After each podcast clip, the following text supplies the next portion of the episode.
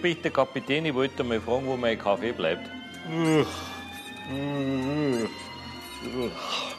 Hallo, Kantine. Hab ich doch da richtig gedruckt, oder? Äh, Kantine, ist da jemand? Äh, ist irgendwas? Wegen meinem Kaffee? Hallo? Kantine, Kantine am Ketten. Ah, auch schon da. Ja, wir haben zurzeit größte Schwierigkeiten mit dem Kaffee. Ich habe auch größte Schwierigkeiten ohne Kaffee. Ja, gut, aber ehrlich gesagt kann Planet Erde gerade nichts mehr liefern. Wie, wie, wie jetzt? Sind die Bohnen aus oder was? Ja, die sind aus. Ganz genau.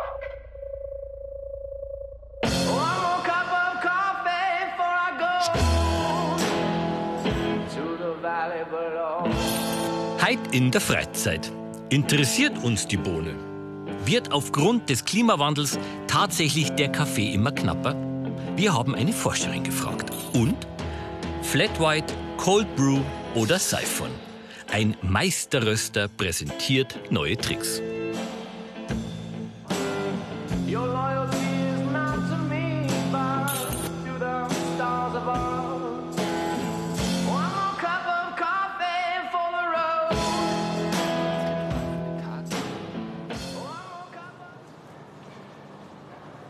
Das ist jetzt kein Scherz, oder? Also es kann sein, dass in 20 bis 30 Jahren uns der Kaffee ausgeht. Also die Bohne. Leider, ja. Es ist so, dass die ganzen Teeländer wie China, Japan, Südkorea, die fangen alle an, Kaffee zu trinken. Die eröffnen jedes Jahr bis zu 2000 neue Läden. Jeder mag den Kaffee. 2000. 2000, genau. Wahnsinnig gestiegene Nachfrage. Und gleichzeitig haben wir den Klimawandel. Und das heißt, das Klima wird immer wärmer, die Kaffeeanbauflächen gehen zurück, der Kaffee mag es gar nicht so heiß. Und das bringt den Kaffee in eine ganz schöne Bredouille eigentlich. Ich glaube, das zeige ich dir am besten mal. In die Ausstellung. Gut. Wart. Das war ja schon dunkel. Sarah Marquardt. Sie ist Lebensmittelchemikerin und hat ihre Doktorarbeit über die Bitterkeit im Kaffee geschrieben. Derzeit arbeitet die gebürtige Münchnerin an der Hochschule in Zürich, im weltweit wohl einmaligen Coffee Excellence Center und forscht über die Zukunft des Kaffees. Die Ausstellung Kosmos Café hat sie gemeinsam mit ihrer Kollegin Melanie Jaes entworfen. Die Pflanze.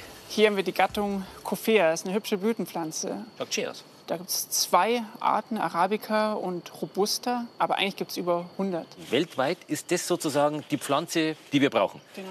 Robusta, Und Arabica. Arabica. Genau. Robusta klingt robust. Ist auch so. Also die ist bei den Anbaubedingungen wesentlich dankbarer als die Arabica-Pflanze, die eher als Primadonna gilt. Den Robusta kannst du im Flachland anbauen, bei heißeren Temperaturen, bei mehr Regenfällen. Die wächst auf Sonnenplantagen und da kann der Ernter einfach so durchfahren, weil die sind alle auf einer gleichen Höhe und erntet praktisch alle Kirschen ab, ob unreif oder reif. Auf der anderen Seite haben wir die Arabica-Pflanze. Die Arabica-Pflanze mag es eigentlich eher kühler, deswegen wird die im Hochland angebaut, bei über 1200 Metern in Schattenplantagen. Da wächst alles querbeet, von der Bananenstaude bis eben zur Kaffeepflanze. Und die muss mit der Hand geerntet werden. Da werden nur die reifen Kaffeekirschen geerntet. Und die haben aber jetzt Stress, die Pflanzen, wegen Klimawandel. Der Robuste, der im Flachland wächst, der wird überschwemmt von den Regenfällen. Und der Arabica, der im Hochland wächst, dem wird es immer heißer und heißer. Das heißt, die Bauern müssen höher ziehen, müssen ihre Farmen aufgeben. Das ist ganz schön problematisch, sowohl für den Robusta als auch für den Arabica. Ich habe also eine gestiegene Nachfrage als Stress für die Pflanzen und ich habe den Klimawandel. Genau. Habe ich noch was? Ja, und Schädlinge gibt es noch. Auch noch.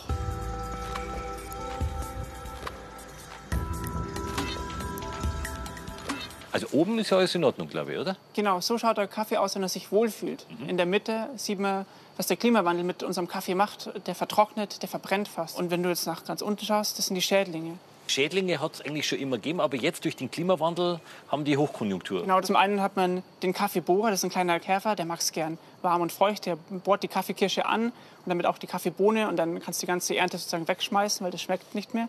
Und zum anderen hast du Kaffeerost, das ist ein Pilz. Und wenn der eine Kaffeeplantage befällt, da sind ganze Kaffeeindustrien rund um den Globus schon zugrunde gegangen, zum Beispiel in Ceylon 1869 mussten 95 Prozent der Kaffeepflanzen fällen und haben dann stattdessen Tee angebaut. Und heute kennt man Ceylon eigentlich eher als Ceylon-Tee und nicht mehr als Kaffeeanbauland. Gibt es irgendwas Tolles, Gutes irgendwie. Achso, dass sich die Forscher darum kümmern, dass die Pflanzen entwickeln, die mit den Umständen zurechtkommen. Es gibt Forscher, die züchten an immer widerstandsfähigeren Pflanzen, die zum einen mit dem Klima besser umgehen können, aber auch mit den Schädlingen. Und bei dem Klima vor allem halt eben Dürren und die starken Regenfälle. Aber keine Gentechnik, äh, Nee. wirklich nur Züchtung. Genau nur Züchtung. Und das mit Erfolg. Aber das ist doch wegen der Nachfrage auch nicht die Lösung, oder? Also Ich meine, wenn die immer 2000 Len aufmachen im Jahr. Mein Forschungsgebiet wäre jetzt Kaffee ohne die Pflanze. Und das könnte eine Lösung darstellen. Achso, ein Kaffee. Ganz ohne Kaffee. Das zeige ich dir mal. Was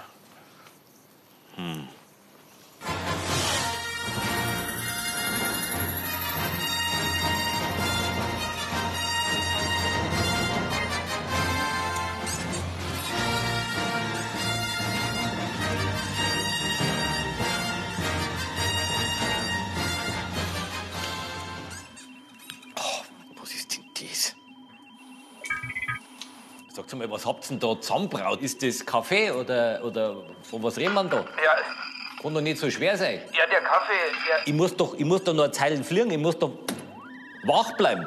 Hä? Klar, Captain. Gibt's ja nicht. Da kann ich ja bis zum Grund schauen. Was ist denn das? Naja, der ist aus. Ähm, ne, äh, schmeckt's nicht, Captain?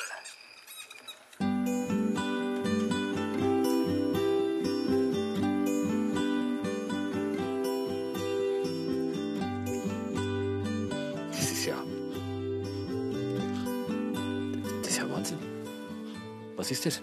Das sind Wassermelonenkerne. Das riecht ja schon fast wie Kaffee. Die haben wir im Trommelröster geröstet. Und unser Ziel war eigentlich letztlich, dass wir einen Kaffee herstellen, anders als eben Zikorien-Kaffee oder Getreidekaffee, der zum ersten Mal auch wie Kaffee schmeckt, wie Kaffee riecht und das ganze Feeling von Kaffee hat. Das heißt, du kannst es mahlen, du kannst es brühen und es schmeckt wie Kaffee. Das geht ja alles in die gleiche Richtung. Kaffee? Was ist das? Sesam, Sesam. den haben wir hergenommen, weil der eine ganz spezifische Kaffeenote reinbringt. Und das ist so dieses Erlebnis, wenn man so eine Kaffeepackung frisch aufmacht, dann kommt diese Wolke Kaffee raus. Und genau das bringt es. Kaffee hat ja schon viele Aromen drin. Und das versucht ihr tatsächlich irgendwie nachzubilden. Genau, das versuchen wir nachzumodellieren. Also man sagt immer so 23 bis 28 Aromen machen den Kaffee aus. Und wir suchen uns praktisch aus jedem der einzelnen Zutaten unsere Aromabausteine aus und fügen die dann zusammen, dass es dann ein Kaffee-Aroma-Erlebnis gibt. Was ist das? Vanille? Ist das Dattelkerne? Auch geröstet. Das Rösten ist das Geheimnis. Deswegen sind wir auch noch relativ nah beim Kaffee eigentlich. Es wird auch geröstet, nichts irgendwie im Labor künstlich, sondern aus natürlichen Zutaten. Und wenn man es neumodisch fassen würde, Upcycling von Abfallprodukten. Das ist ja schon alles wahnsinnig blumig. Und noch intensiver wird's beim Mahlen. Geröstete Wassermelonenkerne. Dann tue ich ein bisschen Sesam rein. Da darf es auch so einen halben Teelöffel sein. Es gibt noch ein paar andere Zutaten, aber ich glaube, damit haben wir schon mal eine gute Grundlage. Wir haben noch eine tolle Zutat. Also wenn ich es nicht besser wissen darf, da ich sagen, das ist vom Hasen oder vom Reh die Losung. Das sind Sonnenblumenkernpellets. Und zwar von der Sonnenblumenölerzeugung bleibt die Schale übrig und auch ein bisschen was vom Sonnenblumenkern. Und der Sonnenblumenkern ist reich an Chlorogensäuren. Die Chlorogensäuren sind ganz wichtig, nicht nur für unseren Geschmack im Kaffee später, nicht nur für die Bitterkeit, sondern die sind auch bekannt für die positiven gesundheitlichen Auswirkungen. Soll ich das da mitnehmen? Haben? Einen kannst rein.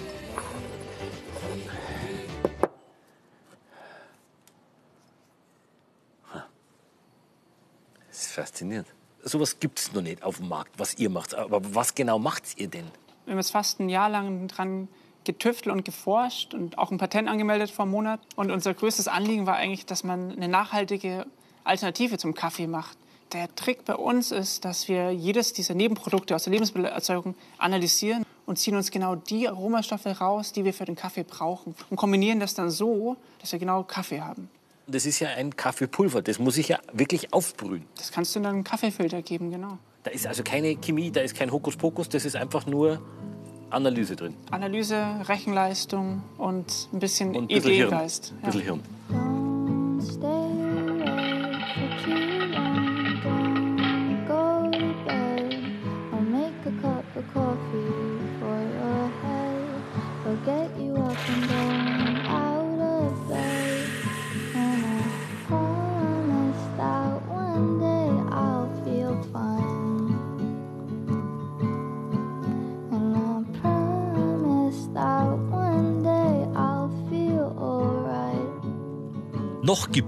Den echten Kaffee. Und damit wir den anständig und würdevoll behandeln, fahr jetzt nach Kreuth in die erste Tegernseer Kaffeerösterei zu Mario Felix Liebold. Bei dem habe ich schon zwei Kurse übers Kaffeekochen absolviert. Mal schauen, was sich in der Branche so tut.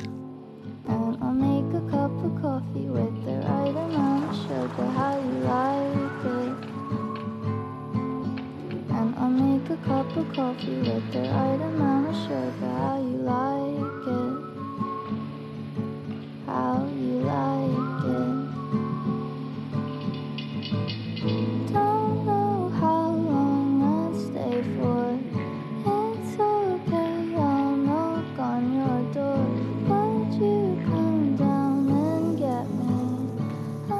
So, der Herr. Also einmal Nicaragua, La Huila, Red Pacamara, Palt Natural. Und im Gegensatz dazu Tansania, Lungi Estate SL28 Washed. Die sind unterschiedlich sozusagen. Komplett. Wir machen das jetzt so, damit jeder Gast mal die Möglichkeit hat, zwei komplett unterschiedliche Cafés, in dem Falle aus unterschiedlichen Kontinenten und natürlich Ländern und Kaffeevarietäten, mal direkt nebeneinander zu verkosten. Taste the Filter Difference. Fehlt der Difference. Fangen wir mit Nicaragua an. Man riecht ja immer, gell?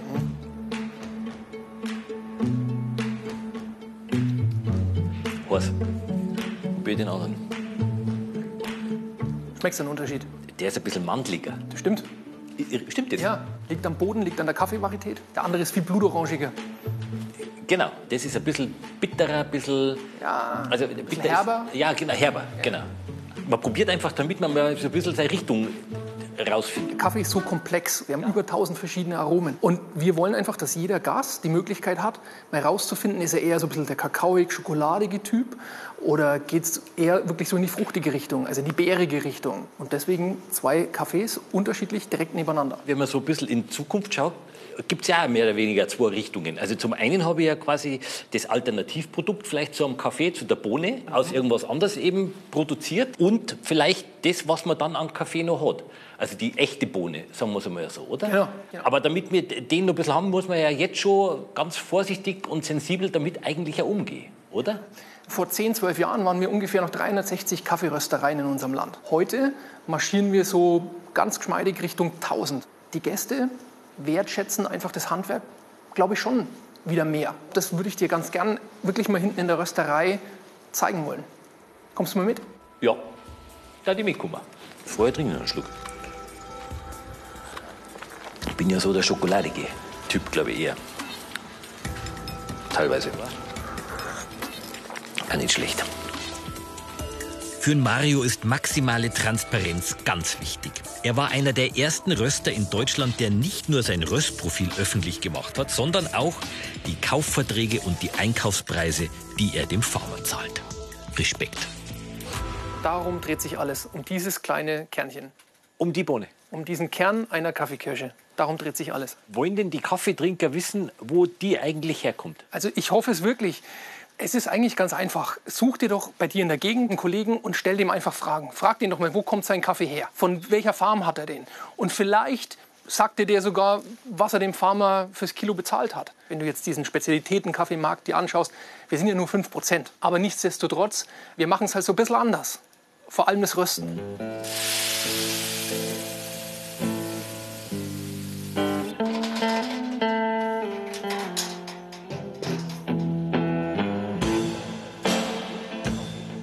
Zwei entscheidende Faktoren, die uns als Spezialitätenröster von der Industrie so ein bisschen unterscheiden. Faktor 1 ist die Röstzeit. Das ist jetzt zum Beispiel ein 30 Kilo Trommelröster. Was wir jetzt machen ist, wir rösten nur 25 Kilo pro Charge. Du musst dir vorstellen, das ist wie beim Wäschewaschen. Wenn du jetzt die Trommel von der Waschmaschine komplett vollstopfst, dann wird die Wäsche nicht wirklich richtig sauber. Wir wollen Qualität produzieren. Deswegen unterfüllen wir den Röster. Wenn du das jetzt mit der Industrie vergleichst, Industrieröstanlagen schaffen locker 240, zum Teil 360 Kilo Kaffee pro Röstcharge. Das ist ein Unterschied.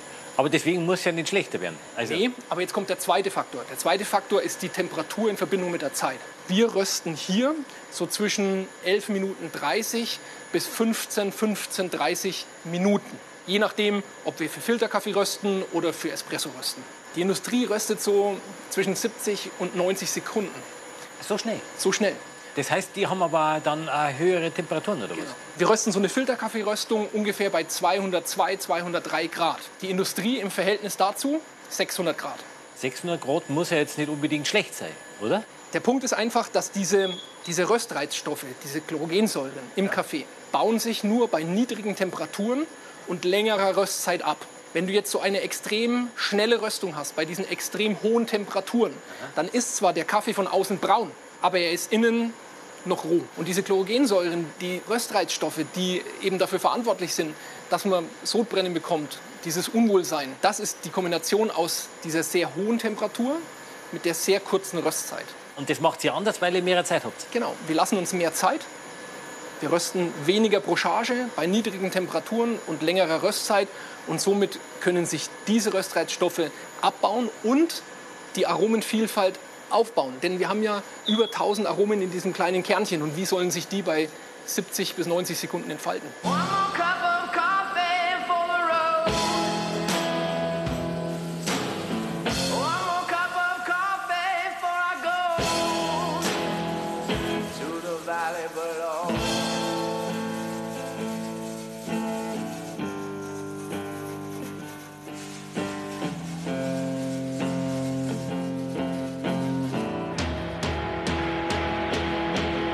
Kannst in 10 Minuten alles richtig machen oder alles kaputt, was der Farmer elf Monate richtig gemacht hat? Was schätzt du, wie viel Rohkaffeebohnen von einem Kaffeestrauch kommen im Jahr? Drei Kilo. 500 Gramm. Von einem Kaffeestrauch. Von einem Kaffeestrauch Rohkaffee exportfähig 500 Gramm.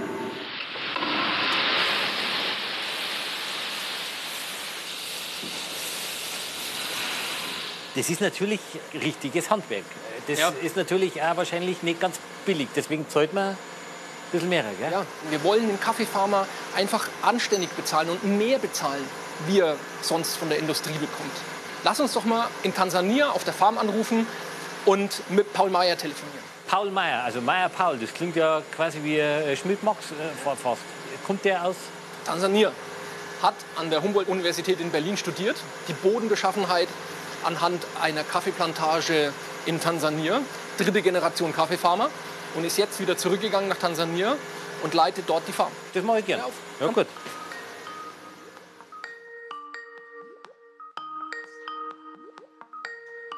Paul, was ist der Weltmarktpreis im Moment? Der letzte Stand vor zwei Wochen war bei 2,10 Dollar pro Kilo. Was brauchst du, damit deine Farm funktioniert? Die Kosten, die hängen sehr stark vom Ertrag ab. Aber es schwankt so zwischen 2,70 Dollar und 3,30 Dollar. Der Weltmarktpreis ist weniger als das, was du eigentlich bräuchtest. Wie geht das? Über Jahre hinweg haben meine Familie und ich einfach mit den Umständen gekämpft. Wo es möglich war, Geld auszuleihen und in die Farm zu stecken, hat man das gemacht. Das Geld gehört jetzt im Prinzip zu Schulden, die man zurückbezahlen muss und die man mit den Weltmarktpreisen nie zurückzahlen kann. Die Erträge sind vergleichsweise gesunken und die Preise auch. Also eigentlich ein Dilemma. Wir haben Festangestellte, die sind seit 25 Jahren mit uns, die sind versichert, haben einen festen monatlichen Lohn. Das wäre, wenn es darauf ankommt, das nächste, wo man sparen muss. Sparen an Dünger, sparen an der Qualität, sparen an seinen Mitarbeitern. Das will der Paul nicht. In Tansania zahlt er über Mindestlohn und baut Schulen für die Kinder seiner Angestellten. Dafür braucht er jeden Cent.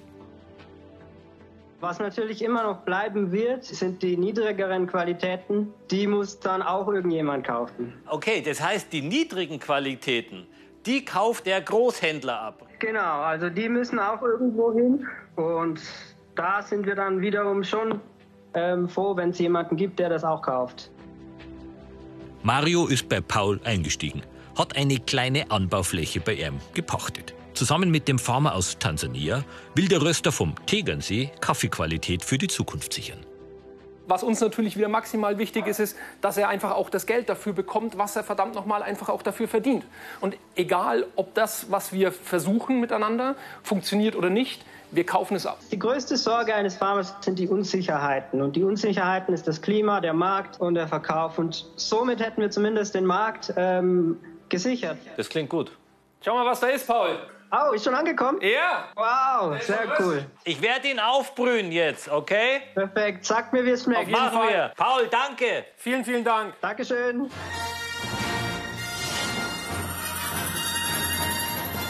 Das ist ja. Also, äh, Kantine, was der man jetzt mit dem Quasch? Hallo? Kantine? Ja, ja, höre.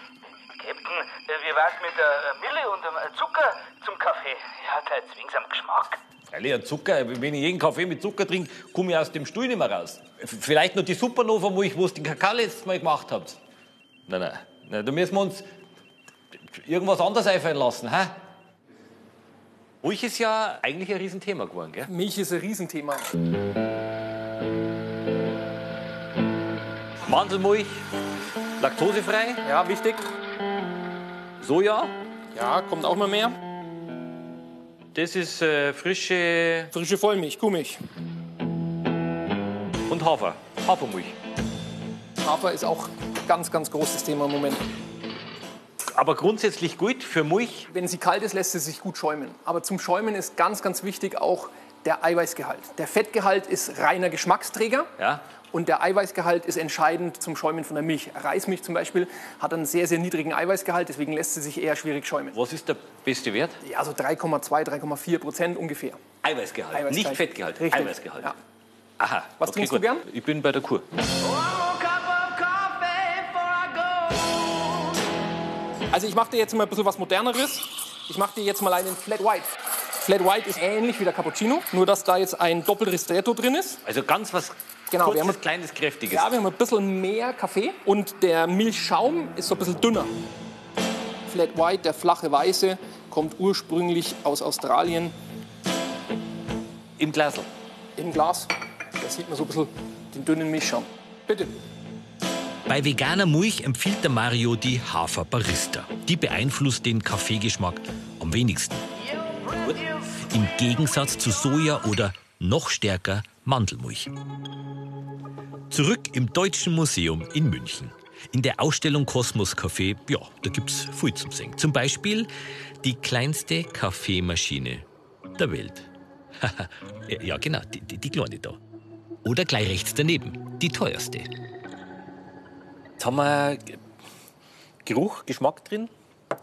Aber wir haben jetzt noch keinen Koffein. Koffein fehlt noch. Und ich glaube, wir alle trinken den Kaffee auch wegen dem Koffein, dass wir wach bleiben. Woher kriegt sie dann Koffein bei euch? Wir nehmen Guarana und Mate her. Funktioniert genauso. Im Kopf haben wir Rezeptoren, die Adenosinrezeptoren. Und da dockt ein Molekül an, das Adenosin, das macht uns müde. Und wenn das, das Koffein kommt, das sieht genau gleich aus wie das Adenosin, ungefähr genau gleich. Das dockt es an diesen Rezeptoren an und blockt es für den Müdemacher. Also ein bisschen weggegangen, Platz gefangen. Genau so. Ich habe da mal was vorbereitet. Und zwar habe ich unseren Prototyp mitgebracht. Einmal unseren klassischen schwarzen und einmal Nitro Brew. So kommt euer Produkt dann auf den Markt. Kalter Kaffee, genau. So Cold Brew würde man sagen. Das ist das erste Mal, dass es auf dem europäischen Kontinent verkostet wird. Neben mir. Jetzt bin ich gespannt, ob es das Jetzt bin ich ja gespannt.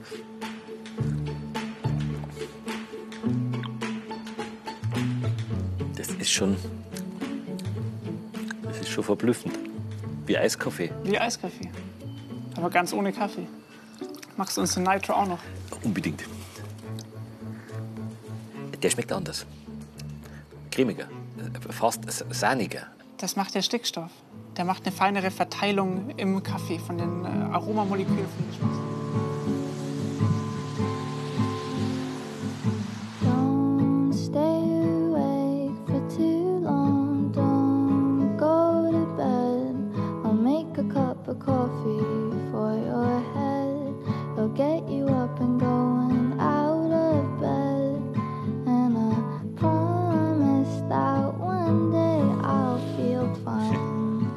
Kaffee, hä?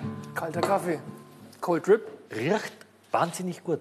Ist cool, ne? Ja, riecht nach äh, Schokoladen, äh, nach Kaffeeeis. Ja, man nimmt so ein bisschen hellere Röstungen dafür. Ja. In dem Falle läuft es natürlich sehr, sehr lange. Der Kaffee ist relativ grob gemahlen. Und dann gibt es noch eine Methode, die nennt sich Cold Brew. Da steht der Kaffee im Wasser, in einem Sieb. Und dadurch, dass das Wasser kalt ist, extrahiert es natürlich langsamer die Aromen. und man lässt es über Nacht stehen und dann ist es ein kalt extrahierter Kaffee. Kalt extrahierter Kaffee. Schaut aus wie ein Sommergetränk. So Das ist für den Sommer ein Traum.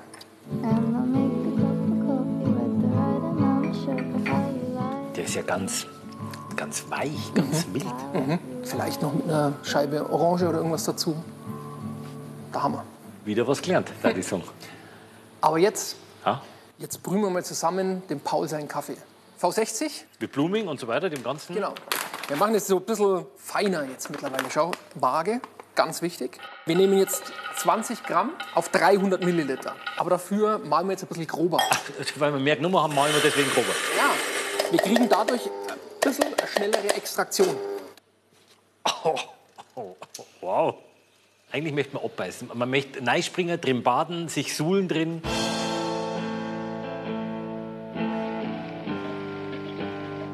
Filterpapier anfeuchten. 20 Gramm Wasser, nicht kochend, um die 94, 96 Grad. Und jetzt warten wir ungefähr 30 Sekunden, damit das CO2 da raus kann. Your daddy is an outlaw and a wanderer by trade.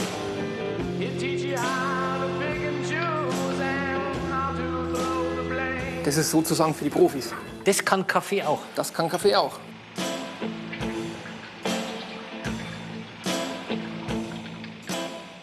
Dass man den auch so zelebrieren kann. Ja. Also das, das schafft ja ein Bewusstsein für das, für das Produkt an sich. Ich würde mich einfach freuen, wenn, wenn viele da draußen das, dieses wunderschöne Produkt, das so komplex ist, mehr wertschätzen und, und für sich entdecken und anfangen zu spielen und es einfach zu zelebrieren. Denn es hat es wirklich verdient. One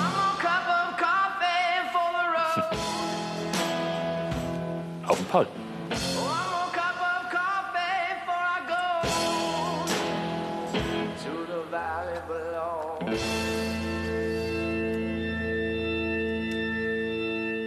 Danke, Paul. Captain, wir haben doch noch ein paar Bohnen vom Planeten Erde.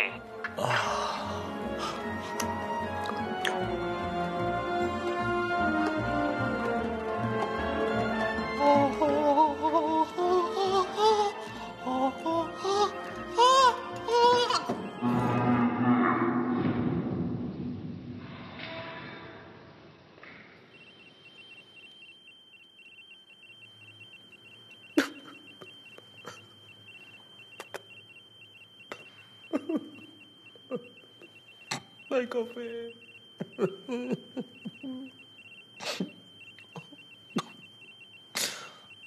Ich mag heim.